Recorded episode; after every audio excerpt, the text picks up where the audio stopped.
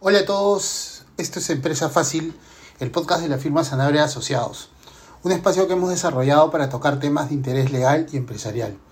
En esta ocasión les habla Mauricio Stucchi, líder del Producto de Desarrollo Empresarial, asociado senior de nuestra firma, y les voy a comentar algunos aspectos de lo que ha sido esta famosa transformación digital de los negocios de nuestro país en el año 2021. Como sabemos, la pandemia aceleró la transformación digital de los negocios en nuestro país, dada la coyuntura que nos tocó vivir.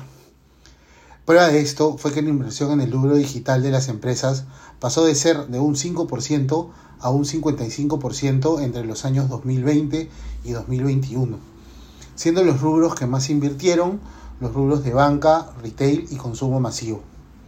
Otros rubros como la educación se vieron obligados a transformarse, pues estos rubros no tenían opción de detenerse, dadas sus características. Entre otros motivos, la falta de adaptación a este cambio y la no digitalización de las empresas fue lo causante del cierre de cerca de 45.000 negocios durante este complicado periodo. Pero ¿de qué se trata la transformación digital? Vamos a aterrizar un poco este tema. Eh, para empezar es menos complicado de lo que suena. Eh, la transformación la podemos definir como un proceso, una cultura o un estadio en el cual las empresas analizan y optimizan gran cantidad de sus procesos eh, por medio o utilizando generalmente herramientas con base tecnológica. De nuevo, es mucho más eh, sencillo de lo que suena y vamos a fijarnos en sus características para que puedan verificar lo que les estoy diciendo. Eh, al hablar de transformación digital, tenemos que tomar en cuenta cuatro características principales, las cuales pueden ser tomadas por cualquier negocio de cualquier tamaño, con cualquier tiempo de antigüedad. Lo primero es que esta transformación tiene que ser intencional. ¿A qué me refiero con intencional? A que no puede ser reactiva y tiene que ser parte de la cultura y del mindset de las empresas. Esto hace que nosotros nos adaptemos más rápido a los periodos de cambio o curvas de aprendizaje que solemos necesitar una vez que transformamos alguno de nuestros procesos o transformamos la empresa generalmente. Luego de eso, la transformación digital tiene que ser iterativa. Y aquí sí me quiero detener un poco. Eh, muchas personas piensan que la transformación digital es un proceso complicado porque piensan que tienen que transformar todos los negocios o todos sus procesos, cuando en verdad no es así. La transformación digital está basada, como ya lo he mencionado hace un rato, en procesos y yo puedo transformar mi empresa transformando uno de los procesos que en ese momento más necesita ser transformado. Un claro ejemplo fue lo que sucedió con la mayoría de empresas de todo tamaño que transformaron sus procesos de comunicación utilizando herramientas como el Teams, por ejemplo, eh, para poder eh, sobrellevar este periodo de trabajo en casa. Acá estamos hablando de la transformación de un proceso que ya ha sido totalmente adaptado y generalizado, que impactó fuertemente en los resultados de las empresas, pero que no fueron, pero que no se, manteniéndose como una sola parte de los demás procesos. Otras empresas, claramente, adaptaron sus procesos core, como la parte de la venta. Eh, tenemos empresas grandes que cambiaron su modelo de venta a un modelo digital, teniendo un mejor alcance y quedándose este modelo incluso para lo que sería la nueva realidad. Por ejemplo, empresas grandes como el grupo Intercorp, eh, Bacus, eh, Alicorp, implementaron sus modelos de e-commerce para venta directa a cliente, obteniendo unos resultados increíbles, donde más o menos el 90 o 95% de la venta que tienen directa a cliente hoy por hoy se lleva a cabo por estos canales. Como podemos ver, podemos eh, abarcar desde procesos sencillos hasta procesos mucho más complicados y mucho más core como la venta. Luego la tercera característica es que tiene que estar centrado en el usuario.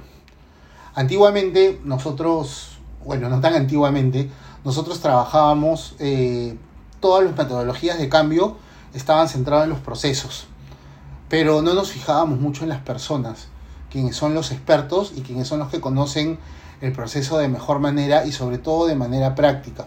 Muchos procesos como están levantados en las empresas no son como se dan en realidad, entonces nosotros tenemos que desarrollar esa empatía para poder eh, identificar cuáles son los dolores y cuáles son los, los gains o las ganancias de los usuarios eh, para poder desarrollar alguna solución basada en eso. En este caso, también tiene que ser muy inclusiva, porque cualquier persona puede darnos una guía o puede darnos eh, algún detalle o alguna pista por donde nosotros podemos empezar a transformar alguno de los procesos de nuestra empresa, independientemente si es un líder o independientemente si es un nivel mucho más operativo. Finalmente, la transformación digital tiene que ser ágil. Y con decir ágil no me refiero a rápida. Nosotros debemos de tener eh, resultados o debemos de generar valor lo antes posible. A eso me refiero con ágil. Eh, bueno, eh, muchas de las empresas han adaptado algunas o varias de sus metodologías a estas características que les, que, que les acabo de mencionar en pos de mantener mejores resultados y sobre todo de sobrevivir. Nosotros en los capítulos siguientes de este podcast vamos a buscar darles algunas herramientas muy puntuales y muy prácticas para poder empezar a analizar o a continuar con la transformación de tus negocios, sobre todo eh, en la parte digital. También nos gustaría que nos cuenten eh, con qué retos se enfrentaron o qué paradigmas tuvieron que conocer o desarrollar de una manera mucho más práctica en este año o en estos dos años que ya llevamos eh, de pandemia. Eh, bueno, queridos seguidores, esto ha sido todo por hoy. En los próximos capítulos, como les mencioné, vamos a hablar de tips más puntuales eh, enfocados en las cuatro características de las que nosotros le hemos hablado para que ustedes los puedan tomar o comunicarse con nosotros si quieren alguna ayuda mayor. No se olviden de seguir nuestro podcast en las plataformas de Apple y Spotify. Quiero aprovechar para desearles un muy feliz cierre de año y que el próximo año sea todo prosperidad también. Síganos en nuestras redes sociales.